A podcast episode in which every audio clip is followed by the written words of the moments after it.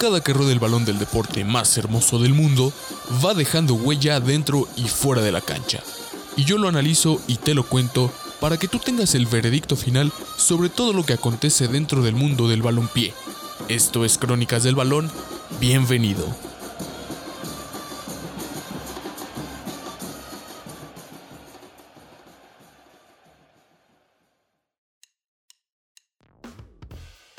Buenos días, buenas tardes, buenas noches. El deporte rey es corazón de obreros.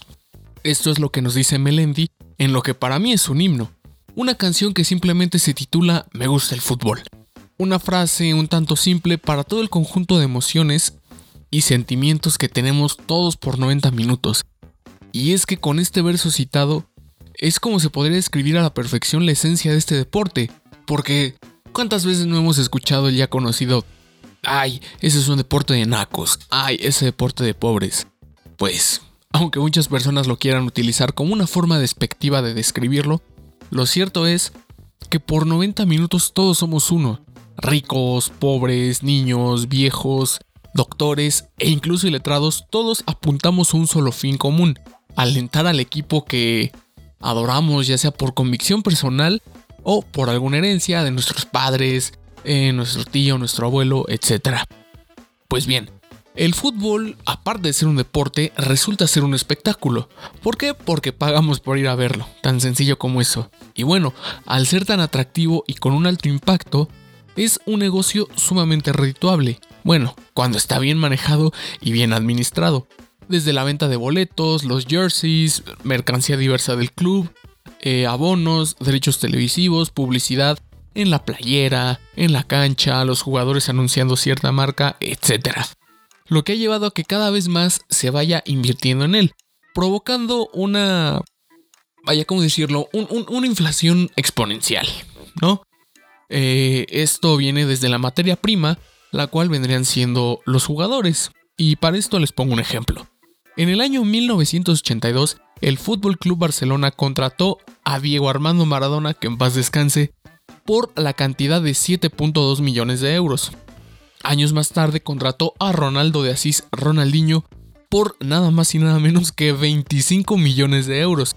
Y más tarde traería sus filas a Neymar por la nada despreciable cantidad de 57 millones de euros. Esto, como ven, es una tendencia y ha sido una constante en el mercado de piernas, pues porque este mismo funciona como una subasta. Un jugador comienza a sobresalir, y bueno, cuando un equipo con una cartera eh, medianamente sostenible se fija en él, obvio lo quiere contratar. Digamos, tú eres un chavito que está en las inferiores de un club que te dio la oportunidad, estás despuntando y de repente se acerca otro más grande, incluso de otro país, y te ofrece 10 millones por hacerse de tus servicios. Dices, wow, perfecto, me interesa. Pero hay otro equipo que ve esto y también se interesa en ti y dice, ah, sí, pues órale, yo voy a poner 12 millones sobre la mesa que dices, ah caray, esto me interesa más. Pero hay otro que dice, ah sí, pues yo voy a poner 15 por él. Y bueno, es cuando, eh, entre otros factores, claro, como el tipo de contrato, cuánto tiempo quieren, cuánto te va a tocar a ti, etc. Pero el que reina siempre va a ser la cantidad que ofertan por ti. Eh, esto provoca que los jugadores ya no busquen de hacerse un lugar en el club en el que están eh, siendo contratados, ya no, ya, ya, ya no les interesa eh, dejar su huella, vaya. lo que quieren ya es tener una fortuna casi que de la noche a la mañana. ¿no? Importándole poco lo que significa vestir la camiseta en cuestión, representar el escudo que miles de personas llevan en el pecho, etc. ¿No?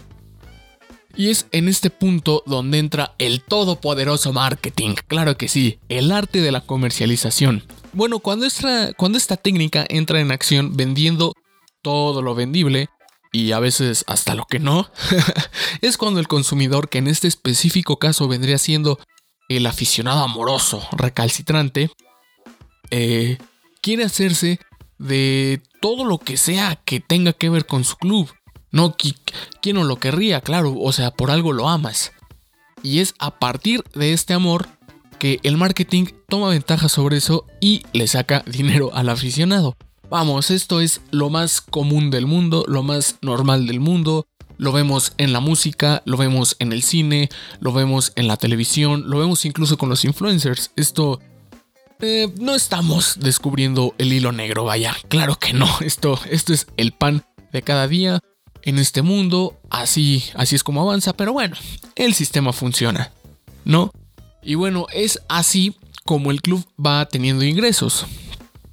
Y así como sus inversiones van subiendo cada año, pues sus ingresos tienen que subir paralelamente a lo que está invirtiendo, si no, evidentemente va a tener una merma, va a tener una pérdida y la ganancia se va a ver reducida. ¿no? Con toda esta carestía en constante aumento, cada vez son menos las personas que pueden costearse la afición por su equipo, ¿no? Lamentablemente. Eh, cada vez son menos las personas que, que pueden pagar esto y hacen que este deporte cada vez más se vaya convirtiendo en un lujo y no en una actividad cotidiana eh, como muchos afortunadamente estamos acostumbrados. ¿Qué pasa? Que este, es, esta gente cuando ya no se puede pagar el amor que le tiene al equipo, se va alejando, eh, se va desplazando y llega un momento en el que ya no reconocen el club eh, del que se enamoraron alguna vez. Y bueno, cuando los clubes van perdiendo adeptos y no pueden seguirse manteniéndose, al menos no de la forma tradicional, pues optan por otras un poco menos ortodoxas y terminan sucumbiendo ante ellas, ante las nuevas tendencias, trayendo consigo alternativas como franquiciar, ¿no? E, esto de, de, de ya no tener un club tan establecido, sino de convertirlo ya en un producto comercializable en exceso. Y bueno, el ejemplo más grande que tenemos de las franquicias lo vemos en Europa con el Leipzig y el Salzburgo, quienes le pertenecen a la compañía de bebidas energéticas Red Bull. Como ya sabemos, también tenemos los ejemplos en nuestro continente como el New York Red Bull y el Red Bull Brasil. Y bueno, no sé ustedes, pero al menos para mí resultaría sumamente difícil sentirse identificado con una multinacional de bebidas. Es como si de repente Coca-Cola compra el club de tu ciudad que está en tercera división y dices, ¿y ahora qué hago? No digo Coca-Cola, perdón, pero no es como que tú me representes ni que tengas mi misma identidad. Puede que los más fieles digan, pues ok, ellos lo compraron y por fidelidad al club lo voy a seguir apoyando, pero estoy bastante seguro que esa sería una minoría. A esto se le llama identidad, o mejor dicho, la falta de, que como vimos al principio, eh, esta es la esencia, esto es lo que caracteriza eh, al club y es esta falta de identidad la que se ha venido normalizando y acrecentando en los años recientes.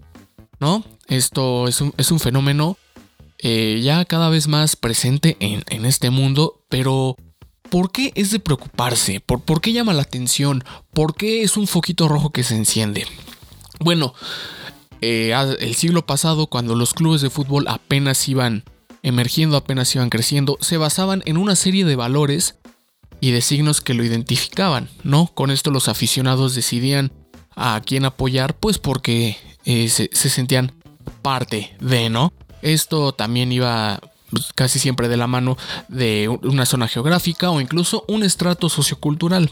Entonces, cuando un equipo es inyectado de dinero de la noche a la mañana por algún gigante corporativo o por un dueño en específico con mucho dinero, eh, va perdiendo su, espíritu paulatinamente. ¿Por qué? porque ya no va obedeciendo a los intereses del aficionado, de quien lo consumía en un principio. Ya no, ya no va sobre ese mismo eje de, las personas que, que alguna vez se sintieron ahí, sino al interés netamente de él o los propietarios, que ven ahí pues una fuente de ingreso y que como todo buen negocio tiene que ajustarse a las nuevas tendencias del mercado atrayendo nuevos clientes que lo que buscan eh, es pasar un rato agradable en la grada, ¿no? Vivir la experiencia y hasta ahí, ¿no? O sea, sin importarle eh, mucho realmente si el equipo va por una sequía, si están jugando bien, la historia, eh, etcétera, ¿no? El empresario lo que quiere es jalar gente de donde sea, aunque ya no se sientan identificados, aunque ya no sientan la camiseta, aunque ya no estén representados, ¿no? se va consiguiendo una afición burguesa, si la queremos llamar de alguna forma. Esa afición que va y al estadio y se toma la selfie, jijiji, jajaja, y hasta ahí, ¿no? Esto muchas veces también eh, viene con eh, el cambio de estadio, ¿no? Esto tal vez por la necesidad de tener uno más moderno, uno más grande o incluso uno en una mejor ubicación. Y bueno, los clubes al final del día con toda esta mezcla de factores termina convirtiéndose incluso en un atractivo turístico, ya no en un estandarte para cierto grupo de la población. Eso eh, se acabó. No, y eso bueno, en los en el mejor de los casos lo único que conserva sería el color, los colores y el escudo. Pero en escenarios más turbios como nuestro país, las franquicias se cambian como si fueran calzones, yendo de aquí para allá, eh, un día estás en tu pueblo, eh, un empresario compra un equipo, lo trae, pero sabes que no funcionó, lo mueve del lugar, allá tampoco funcionó, se va moviendo, se va rotando, dos años después llega otro club, eh, mismos colores pero diferente escudo, identidad medianamente parecida, no termina de encajar, se va y así, y así, y así. Y los clubes que llegan terminan sin hacer raíces, ¿no? O sea, el empresario a las primeras de cambio cuando ve que el barco no va bien, dice, ¿sabes qué? Mejor me lo llevo. No se en el tiempo de echar raíces, la gente no se va sintiendo identificada y pues si no tienes gente no tienes nadie que te consuma. Y al final estos equipos fantasmas, estos elefantes blancos, pues eh, no terminan ni siquiera de obedecer a ninguna de las dos posturas, ni siquiera al interés económico y ni tampoco al interés eh, pasional, no, a ninguno de los dos le queda bien. Pero aguanten, aguanten, aguanten. No me malentiendan. No estoy diciendo que el interés económico sea malo, ni lo estoy satanizando, ni nada por el estilo. Obvio no, es algo sumamente necesario. Finalmente, el mundo eh, avanza a base del sistema capitalista. Aunque suene un poco chairo, esa no es la intención. A lo que voy es que así es como se rige el mundo. Y finalmente tratar de salir de ahí sería un acto incluso ilógico para la propia supervivencia del ser humano.